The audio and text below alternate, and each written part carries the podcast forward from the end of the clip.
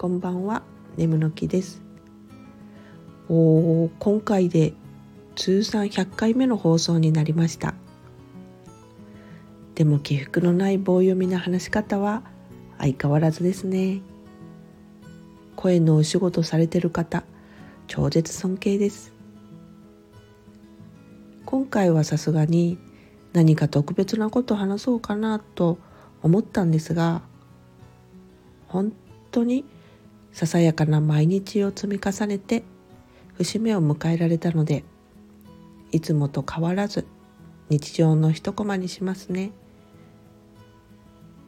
今日はクーネル2人住む2人っていうコミックの最終巻を読んでいました。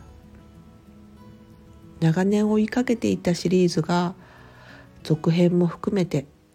ついに完結してしまいまして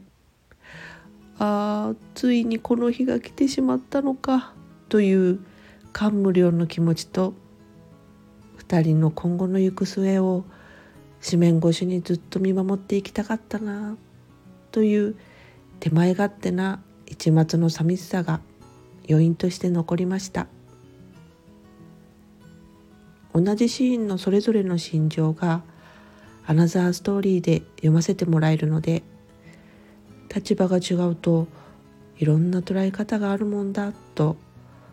すごく面白かったですね。私も角度を変えていろんな捉え方をしていけるようにさまざまなものに触発されていこうと思います。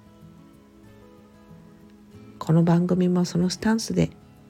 これからも取り組んでいきますね。